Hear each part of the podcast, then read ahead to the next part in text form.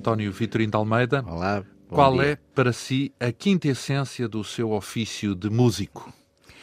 A quinta essência é, digamos assim, uma máxima de um santo qualquer, que eu não sei como é que se chamava, que dizia: se uma coisa merece ser feita, mais ainda merece ser bem feita. Uh, rigor, portanto. Rigor, e acho que às vezes nós somos coagidos, por várias razões da vida, a trabalhar em coisas que não são até de grande qualidade. Uh, mas temos que as fazer bem. E para mim é esse o meu esforço sempre. Quando estou a fazer uma coisa, não aceito não dar o meu melhor em tudo aquilo que estou a fazer. António Vitorino de Almeida nasceu há 63 anos em Lisboa, começou a compor as primeiras peças mais rudimentares aos 6 anos de idade. Claro. Aos, claro, as mais simples, é isso que quero dizer. Aos sete começou a tocar pela primeira vez em público, piano, obras de Mozart e Beethoven. Também não foi apaixonada, claro. Também foram as mais simples. A consequência natural foi a, eh, a dedicação exclusiva à música até concluir com 19 valores, numa escala de 0 a 20, o curso superior de piano do Conservatório de Lisboa.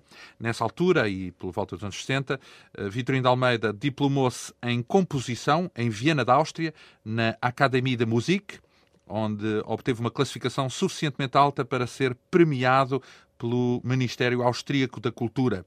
A partir daí, o compositor, pianista e maestro viveu durante 23 anos na capital austríaca ocupando inclusivamente o lugar de adido cultural da Embaixada Portuguesa uh, em Viena. Pelo caminho, foi ainda candidato ao Parlamento Europeu pelo MDP-CDE e realizou dois uh, filmes de cinema e uh, dezenas de programas, talvez centenas de programas de, centenas. de, de televisão. Quase. Um, Quase. Se não é indiscrição, nesta altura o maestro vive de quê? Era uma boa pergunta. É uma boa pergunta que é feita hoje em dia a qualquer artista português, que sem ser aquele que andava nos anúncios de antes com uma cadeira na boca. Lembra-se na televisão. Um negro é, com a pasta medicinal. Com uma pasta dizia-se um artista português e tal. Hoje em dia nós vivemos daquilo que, que nos aparece. É, é um facto. É um bocado quanto, uh, sufocante, não, nesse caso. É um bocado sufocante, porquanto não há nenhuma estabilidade em que a gente possa uh, saber, pronto, eu... Mas quando, quando tem o seu ganha-pão, é sobretudo como músico, como compositor, como é, palestrante? É, é tudo, olha, por exemplo, se eu tenho um programa de televisão, por exemplo, é, é nisso que eu vou, é aí que eu vou buscar o meu ganha-pão essencial por uns meses. Se tenho um, uma encomenda para música para um filme, pois é aí que eu vou buscar. Isso é tudo se, não é? É se, então, é, é, é, tudo se. Se, agora, o, é se o telefone não tocar, é, é, é, um problema. É um problema. Bem, eu acho que isso é uma coisa que eu estou a falar em nome de qualquer músico português que viva da música ou qualquer artista português que viva da sua arte. Da sua quer experiência, dizer... isso é só uma coisa de Portugal ou também se passa por esses apertos nos outros países europeus? É, é quer dizer, não, não vou dizer que não se tenha passado, em alguns casos, mas não tantos como. Por exemplo, na Áustria, como é que é na Áustria? Não, é diferente, é diferente. Apesar de tudo, as pessoas têm outra segurança e têm, bem ver, uma pessoa que tenha um curso superior por exemplo, a Academia Superior de Música, a pessoa é. Está a falar na Áustria? Na Áustria, por exemplo, é formada. A pessoa é formada. Depois, se houver uma reforma administrativa, não é? Não se vai exigir essa pessoa que é, que é formada que vai fazer exame com um aluno para, para vir mostrar. Há aí uma ironia, portanto, é isso ah, que claro acontece que em Portugal, é isso? É o que acontece em Portugal. Todos nós sabemos que as escolas portuguesas são inferiores às, às estrangeiras em termos de música, não é? Em Por isso, de, to, em termos música, de música. Em claro. termos dos professores? Não, é que todos nós sabemos. Que se aprende? Sim, todos nós sabemos que qualquer pessoa que não tenha uma bolsa de estudo para ir para, para o estrangeiro. É, é, Fica limitada. Mal vai, não é? Portanto, as pessoas que foram para o estrangeiro tirar os seus cursos e, e nas melhores escolas mundiais, depois não têm os seus diplomas reconhecidos nas modestas escolas portuguesas. É o seu caso? É isso? É também. Sim, mas é o meu caso, mas é o caso. Como não é reconhecido, o que é que, que, é que isso. Uh, eu acho origina? que. Eu, eu não sei, eu, eu, nunca me dediquei ao ensino, mas eu penso que se eu fosse. Se eu quisesse ensinar, não, não passava de um, de um bacharel zeco. quer dizer, quer dizer e, e, estava muito longe de ser, ser... Mas quer ensinar já agora? Não, eu não quero. Eu, eu não quero, por, portanto, não estou a falar de uma então coisa que me dê respeito. Mas eu queria, hum, aos 63 anos, gostaria de, de fazer menos coisas para além de compor. Quer dizer, que queria sobretudo compor. Queria, sobretudo compor. Apetecia mais. Quer Está dizer... agora num período uh, áureo da sua inspiração como compositor? Não, eu não gosto muito da palavra inspiração. Quer dizer, eu estou num período. Está produtivo. Estou, estou num período em que eu acho que também tinha. Era uma, uma frase do Lopes Graça quando tinha 70 anos. Eu ainda faltam alguns para ter 70. Mas eu lembro dele dizer: Eu quero pôr a casa em ordem. E é a altura da pessoa começar a querer pôr a casa em ordem, a, a ter as suas peças um, todas revistas, uh, copiadas, editadas, uh, divulgadas e fora fazer outras peças, não é? Há muitas, eu penso que há muita música que eu ainda não fiz e que eu desejaria fazer. E já tem na cabeça? Uh, portanto, já tem os projetos? Os projetos eu tenho, até porque eu alguma, se alguma qualidade tenho, essa qualidade é ser autocrítico. Eu, e, portanto, eu estou longe de, de, estar satisfeito com o que já fiz. Dizer, e mesmo o que já fiz, passa, passa a vida a rever, mas eu sempre assim fui. Eu, os músicos que me conhecem, que trabalham comigo, Uh, esses músicos sabem perfeitamente quando vão tocar a segunda vez uma peça já vêm aflitíssimos porque sabem que vai haver imensas notas alteradas e mudadas porque fui Portanto, eu. uma obra nunca acabada, nunca está Eh, acabada. Nunca considero que uma obra esteja acabada e, e às vezes até eu próprio digo, pronto, eh, levem lá e não me façam mais perguntas, porque me vierem fazer perguntas eu altero. Portanto, para, para, para manter o, para manter o cozinhado como fiquem está, lá com o que está e é melhor não sabe? Então, nós temos, por exemplo, aqui um disco que foi eh, lançado muito recentemente com a pianista Ingeborg Baldasti. Baltasse, exatamente. Vive em Lisboa, certo? Quer dizer, eh, não, não vive em Lisboa, ela vi- vive mais no- nos aeroportos a fa- a fazer concertos por toda a parte do mundo, que ela tem uma carreira realmente muito grande neste momento já. É de É nacionalidade austríaca, austríaca. Mas estuda, estuda, ou seja, os tempos que tem para estudar e preparar os concertos, descobriu que Lisboa é um, para já, é um sítio ideal para ela, porque passa-se muita coisa, muito pouca coisa. Portanto, Em termos musicais, é, artísticos. Está ali sossegada, nem, nem faz ideia do que é que se passa ao nível musical e está, Está tranquila. está, está tranquila. e- Nomeadamente para estudar eh, partituras suas, porque ela aqui apresenta, por exemplo, aqui uma sonata número 7, é uma das suas sugestões, de resto, esta sonata aqui bastante articulada, mexida, ritmada, para mim- vigorosa. Qual- Eu, eu devo dizer que é uma. É uma vou dizer mesmo, é um, é um motivo de grande orgulho, é, um- é uma honra para mim que uma pianista com esta dimensão ah, tenha começado há questão de 3 ou 4 anos a tocar música minha, porque conheceu em Viena, porque ah, ouviu em Viena, num concerto que eu lá fui fazer à música Ferrari com música minha, ela ouviu, gostou, os vistos, não é? E Faz bem ao ego, essas coisas. Fa- Os E- novos pianistas. Estas coisas fazem bem ao ego. Eh, Neste caso, a sonata número 7, nós vamos ouvir um, um andamento, o último andamento, Do o quarto último- andamento. quarto andamento. É assim, uma peça bastante mexida. Já agora houve alguma circunstância específica quando compôs esta sonata? Já não me lembro. Já não me lembro. E como é que É descreve uma- a natureza desta obra? Eh, bem, a sonata é, é, por, por definição, uma peça que não tem, digamos assim, uma, nenhuma história subjacente, para ser, é aquilo, eu não, não gosto nada da música pura, não é, não é, a música até tem que ter sempre um significado, não é, e uma, e uma ideia, mas de qualquer forma é, é uma peça, eh, vamos chamar-lhe abstrata, Quer dizer, a pintura abstrata também não se pode definir como uma pintura que não quer dizer nada. é outra- é uma coisa completamente diferente. Agora, o abstrato e o concreto são coisas hum, que existem na pintura e também existem na música. Ou seja, a sonata é o equivalente à pintura abstrata, o que não quer dizer que não quer dizer É uma nada. partitura por, Exatamente. eh, adequada ao piano, com muitos estados de alma. Neste caso, o andamento que nós vamos escutar de 3 minutos de música bastante vigorosa. Thank you.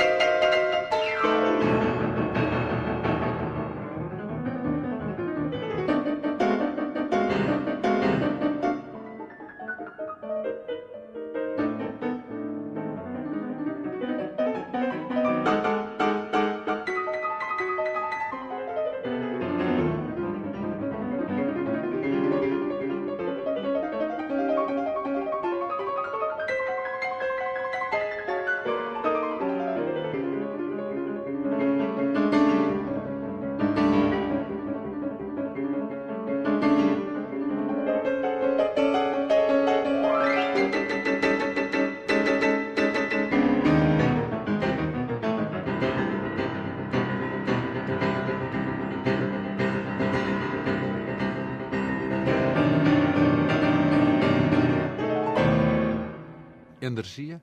É coisa que não falta nesta sonata, neste, Neste, final. neste quarto andamento. Neste é- quarto é- andamento. é- Hum, temos uma, uma obra que foi escrita há 10 anos, já se encontrava em. Lisboa, com toda a certeza. Já, já, já, Tinha vindo de Viena. depois. Porquê é que veio de Viena? Porquê é que não ficou por lá? É, por uma razão muito clara, muito simples. É, eu sou filho único, o- a minha mãe morreu, o meu pai ficou completamente desasado. Tinha, tinha as netas em, no estrangeiro, tinha-me a mim no estrangeiro, é, e o meu pai era uma pessoa extraordinária, nada absorvente, e uma pessoa que merecia efetivamente todo o apoio que lhe foi dado. E e eu tenho a grande alegria de lhe ter dado muitos anos de vida, acho eu.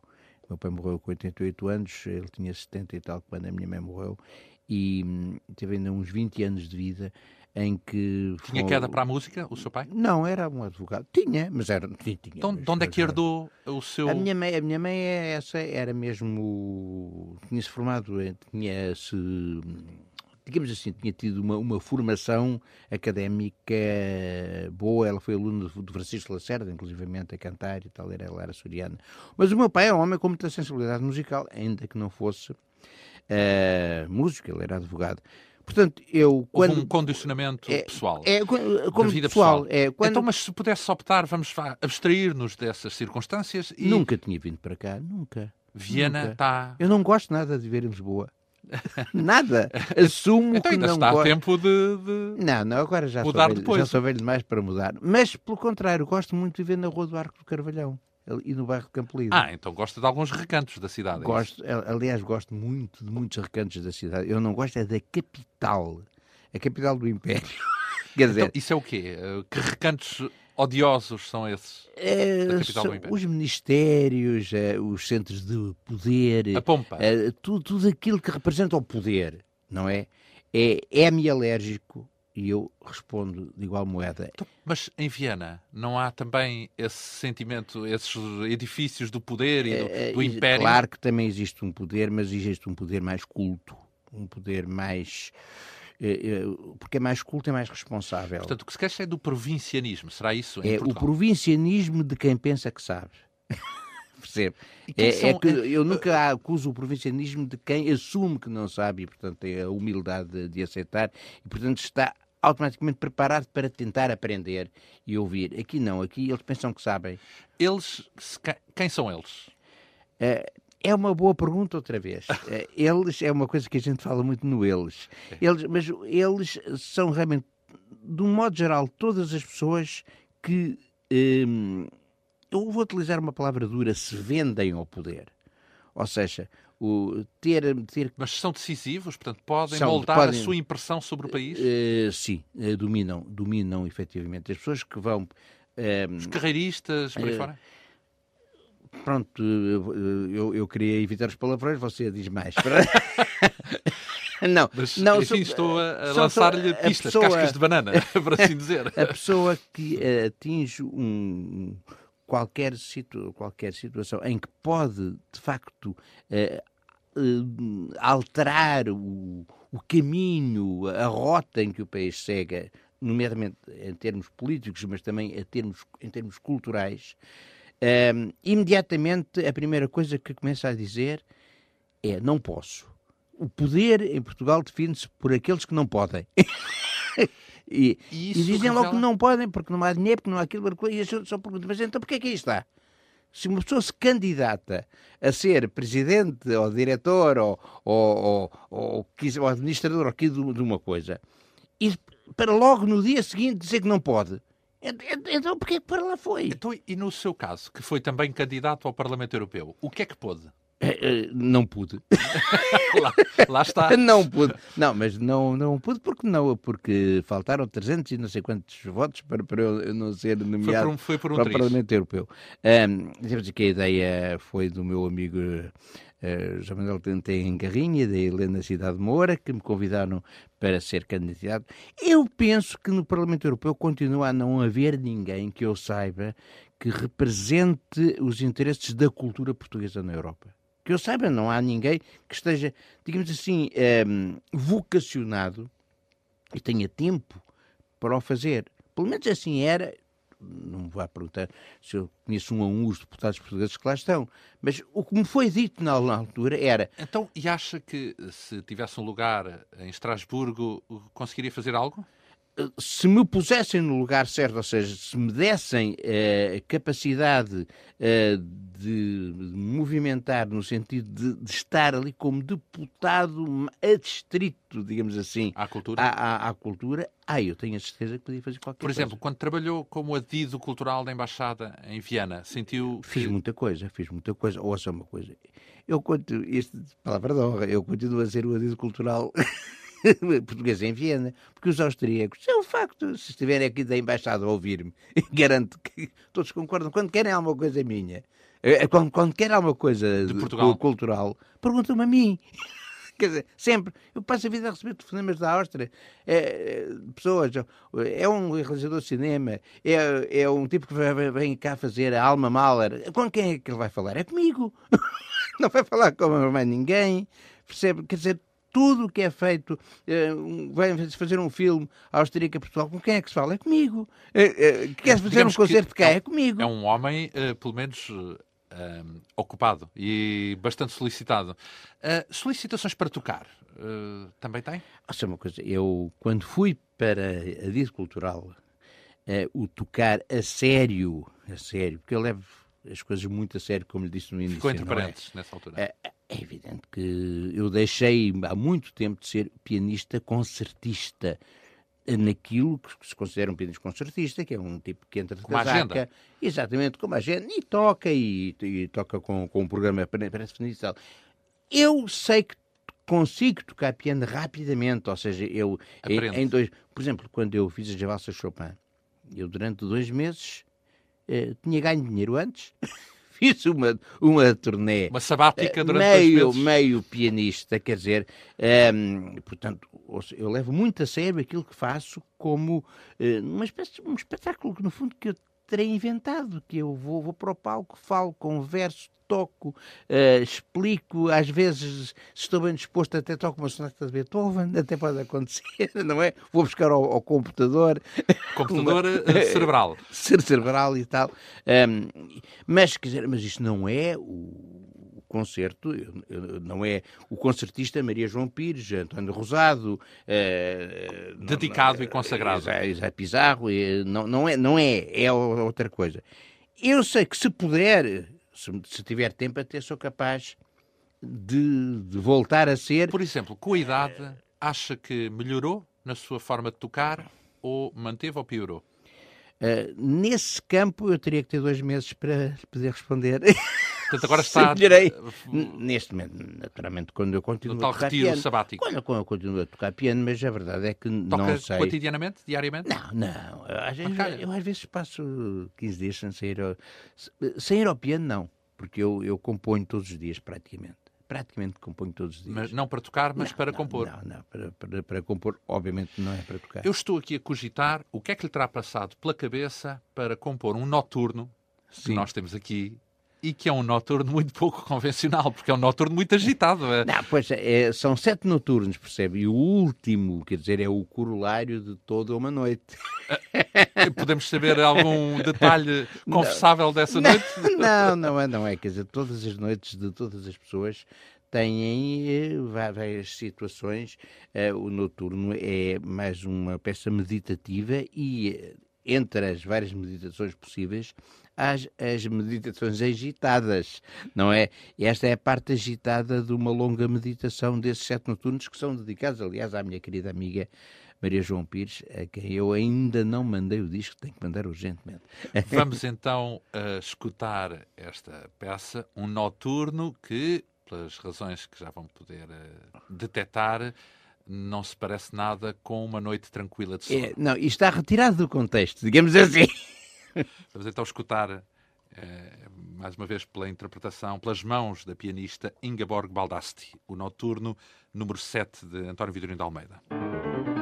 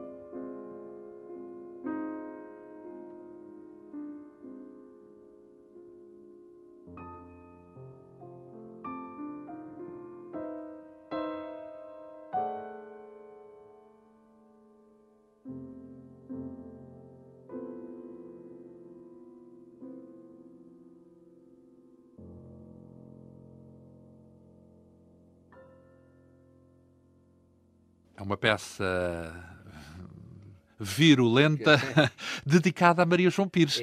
É. Uh, será um, um, retrato da Maria João Pires, esta, esta, este aspecto enérgico? Eu penso que estes sete noturnos têm muito que ver com a Maria João Pires. Porquê? Tem muito que ver com a personalidade. Eu conheço muito bem, sou muito amigo dela, tenho uma enorme admiração por ela.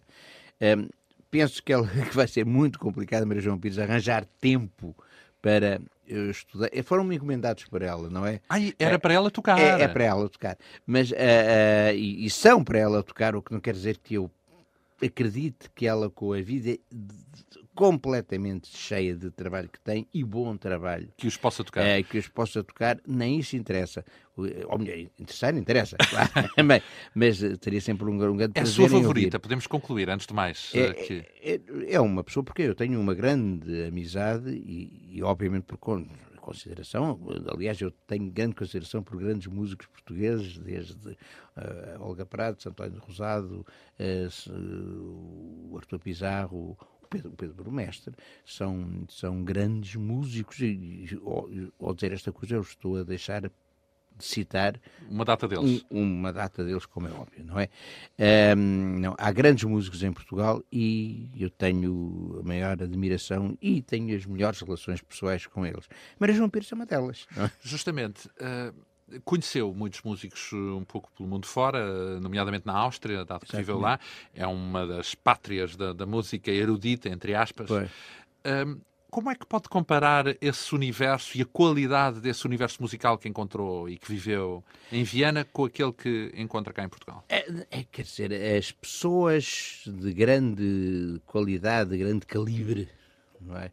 que, que existem em Portugal na música, eh, obviamente que se tivessem nascido na Áustria ou se vivessem na Áustria, teriam naturalmente um reconhecimento completamente diferente daquele Portanto, que partem cá. em desvantagem quando é, estão em Portugal. Partem em desvantagem. Isso, aqui em Portugal parte em desvantagem.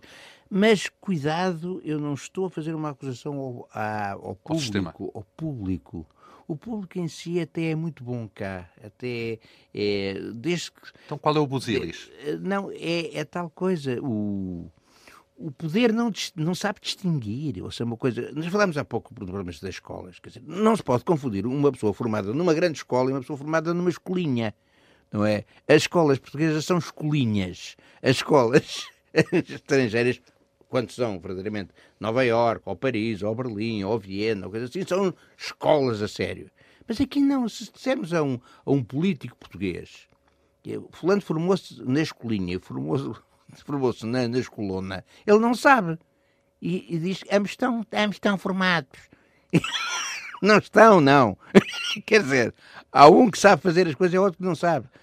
Portanto, acha que os que sabem normalmente não têm sorte, digamos assim? Não, não, não têm não, a compreensão. se a gente for falar com, com quem, com quem de direito, ele não, ele é ignorante, ele não sabe, ele não sabe distinguir. O, maestro Vitorino de Almeida é também pianista, naturalmente, ou nem sei o que é que é primeiro, ser maestro, pianista, não, não, não. compositor. Maestro não sou de todo em todo.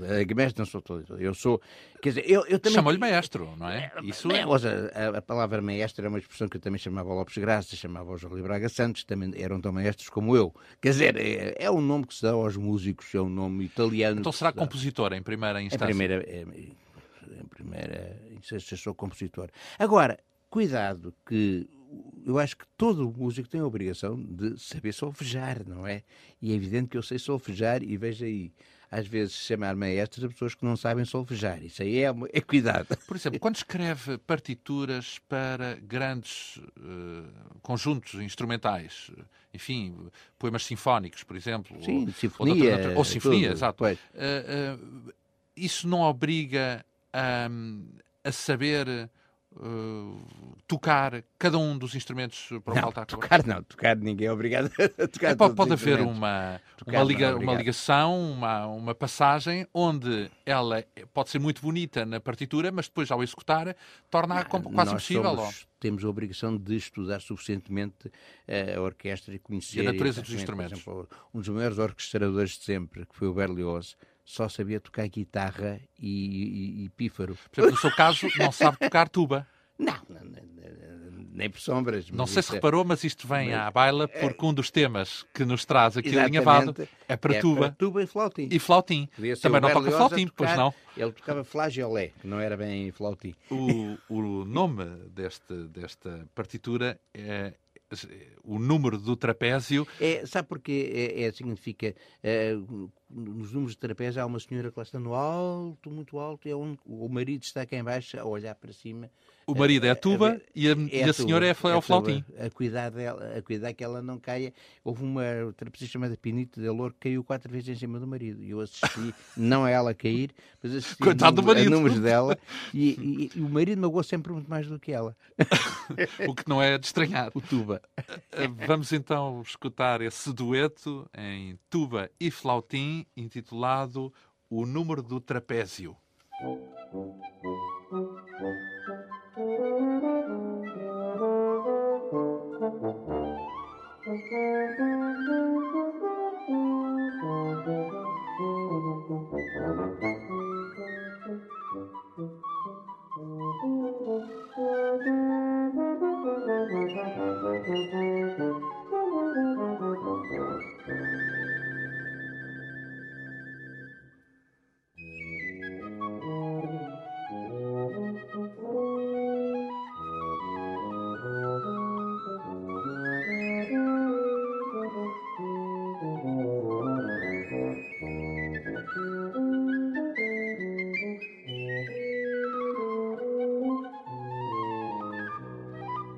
Mm-hmm.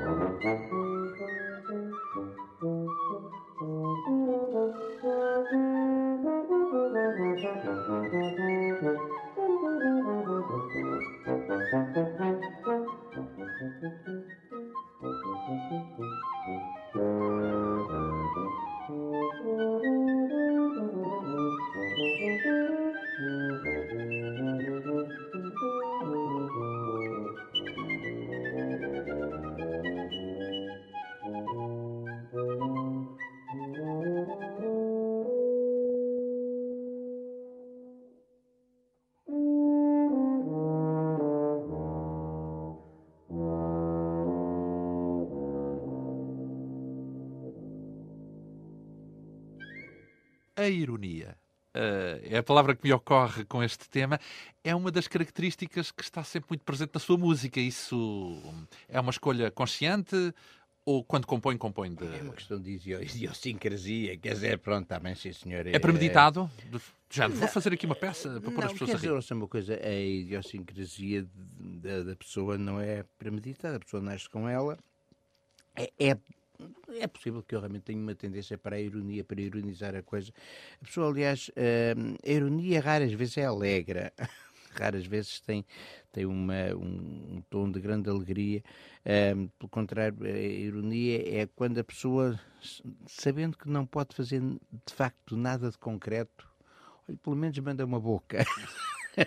Quer dizer, é... justamente esse tom irónico também consta numa peça que tem no seu disco mais recente, no seu, como que diz, na, no disco que contém obras suas e que foi recentemente editado, uh, que é uma sonata número 4 com o subtítulo, digamos assim, Sonata Bufa. Exatamente, é, é, uma, é um título irónico, é uma música irónica, começa que várias vezes aparece um tema que é um tema de cabaré.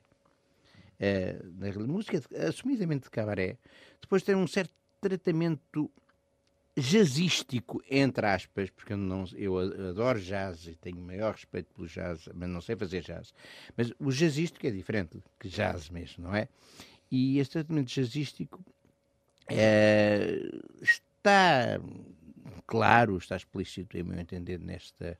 Sobretudo nesta na parte final, que é justamente Sim, o excerto talvez, talvez. que nós assim. vamos eh, pois. ouvir aqui. Há algumas partes que são, de facto, jazzísticas, acho eu. Vamos então espreitar esse tom uh, na parte final desta sonata número 4 de António Vitorino de Almeida.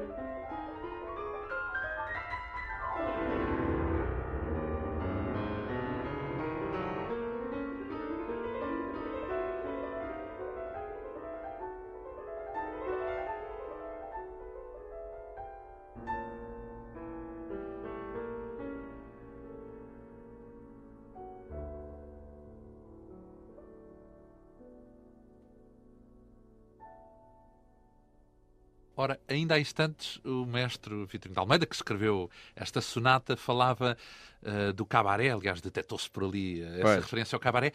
O cabaré aparece em muitas das suas obras. Uh, é, é, curioso, porque eu recordo-me que, por exemplo, no Lisboa em Camisa, em Mangas de Camisa, é, também... Lisboa em Camisa, Lisboa em, em, camisa, em, em camisa. É sobre, sobre o romance do Gervásio Lovato. Também anda por lá o cabaré...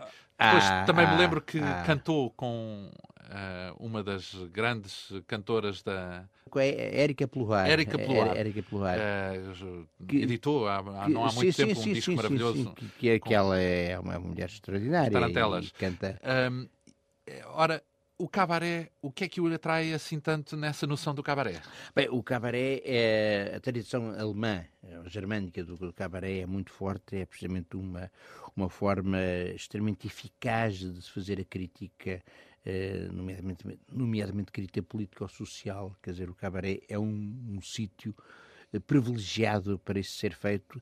Depois, além de mais, isto faz com uma grande tradição de bom gosto, de, de, de grande qualidade, são normalmente grandes atores e, ou até grandes cantores, grandes artistas em suma que a revista, por exemplo, o teatro de revista. A, tem, a revista, a revista. Tem equivalências? Oh, meu Deus, eu lembro-me quando eu ia ver revistas sozinho, uh, tinha 16 anos ou coisa assim, ia para o Parque Meyer, uh, pedi ao meu pai dinheiro para ir à revista e ia ver o, no, no mesmo palco o Vasco Santana, o António Silva, o Ribeirinho, a, sei lá, a Bibi Ferreira, o Costinha, tudo, tudo e depois, o Vilaré, todo, e para além juntos. do espetáculo, também frequentava o Parque Meyer no, no sentido da boémia?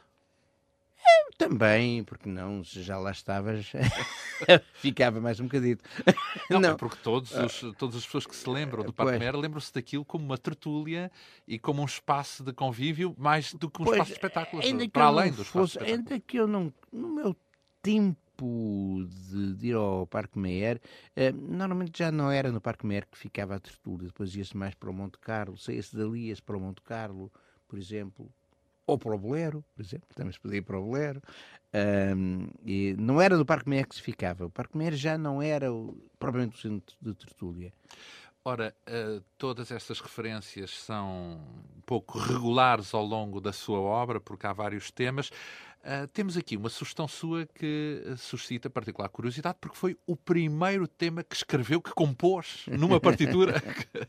pois, quer dizer, eu, tema eu, e variações. É, é, um temazinho que eu assobiava, assobiava nessa altura, não sei se assobiava. Ainda é capaz de assobiar? Não, não. não é uma pena. Só sei assobiar para dentro.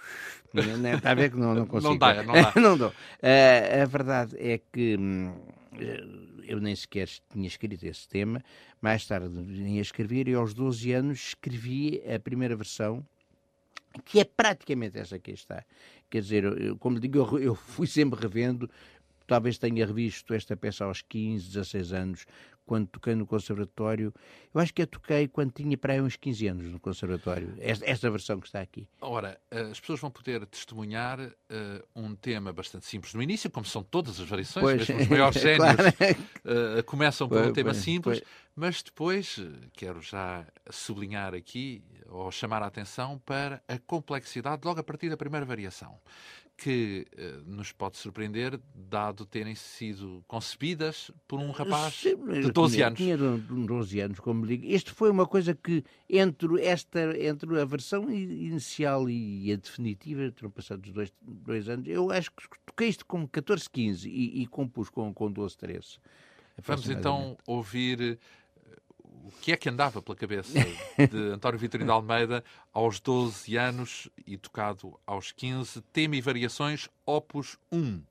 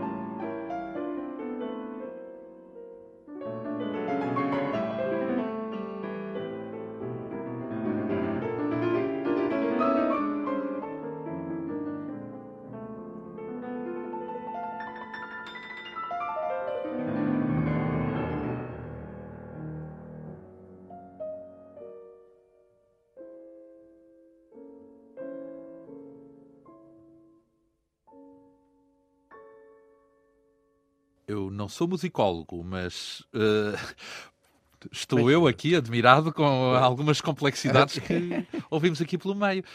Um, umas coisas a Bartok, será? A Bartok foi importante para Foi, si? era muito importante para mim nessa altura, as minhas referências. Eu era aluno do José Braga Santos. Um, que por sua vez também era influenciado pelo Bartok. Bartok, Prokofiev, ele também, por acaso, ele seguiu uma linha mais para, para o modalismo do Vogue Williams e tal, por exemplo, que nunca foi uma linha que, que me fascinasse muito, é engraçado. Agora, o Jolie fascinava-me como professor, grande professor, grande compositor, enorme orquestrador. Quer dizer, por exemplo, eu quando fui para Viena, quando... Finalmente, já agora um parênteses, finalmente reconhecido, porque há agora uma grande editora, uma das eh, editoras com maior uh, capacidade de distribuição no mundo inteiro, a Naxos Sim. e o Marco Polo, que está finalmente a editar uh, oh, sinfonias ora, até que enfim. do Jolie Braga Santos. Ora, ora, uma circulação à escala ora, global. Ora, até que enfim. Não, eu quando fui para Viena estava a dizer, uh, aprendi muitíssimo lá em termos de, de, de estética musical, de, de, harmonia, de, de, de, de, de muitas outras coisas, mas orquestração eu fui para lá e eu já sabia muita, porque fui aluno de Júlio Braga Santos. Quer dizer, isso é uma coisa curiosa. Eu tinha um grande avanço em relação aos meus colegas de aula e tinha colegas de grande, grande calibre, Uh, mas eu, a orquestração eu sabia muita. Não ficou empolgado com essa propensão, digamos, para o encararem como menino prodígio? Não, não? Meus, os meus pais tiveram sempre a grande inteligência de nunca explorarem essa, essa coisa horrenda que é da, menino prodígio. Eu nunca fui tratado como... Não, não, nunca fui tratado como menino prodígio. Concorreu a concursos de piano? Concorri uma vez em Leeds a um concurso em que puseram os concorrentes o, todos. O concurso de Leeds? O é primeiro, o primeiro concurso de Leeds eu concorri. Bem, é que é um, é. hoje um dos concursos mais reputados é, é, do mundo, é, não é? Portanto... É, mas o primeiro, o primeiro foi um flop porquanto puseram todos os concorrentes, em vez de porem em hotéis, puseram todos juntos, eh, os concorrentes e as concorrentes, todos numa, em duas moradias. É aquilo que eu estou a pensar? É, é de modo que eu Portanto, devo, grandes uh, noturnos, os tais noturnos foi, agitados. O, concurso foi vencido por um, por um pianista inglês de 14 anos, residente em Leeds. Todos os outros, incluindo o Sérgio Varela Cinto, lembro perfeitamente, também lá estava, e, e alguns, eh, alguns russos e tudo, foi tudo eliminado à primeira. Distraíram-se. Estava tudo num estado verdadeiramente catastrófico. Lembro então, isso significa que não voltou a repetir a experiência? A, a, a, a experiência do, do concurso, não de concursos. Uh, o, por exemplo, hoje sabemos que uma boa parte dos pianistas que fazem carreira a nível uh, sim, mundial não, não, começam em concursos. Sem Como é que vê essa alguma. forma de. Bem, eu não sei se já o concurso já pode dar vazão a tantos pianistas. Que houve um período, sem dúvida alguma, em que os grandes concursos de Tchaikovsky. Eu fui a júri, por exemplo, do concurso de Tchaikovsky. Fui júri do concurso de Tchaikovsky. Do, que é também um dos concursos é, mais é, reputados é, do mundo. alguma, não sei. Fui, em que ano já agora? É uns 20, olha, anos 80. É, sim. É, havia campeonato do mundo de futebol na altura, eu sei. Portanto, é, 82, talvez. 82, talvez, coisa, coisa parecida e tal. E ah, era em Espanha, exatamente.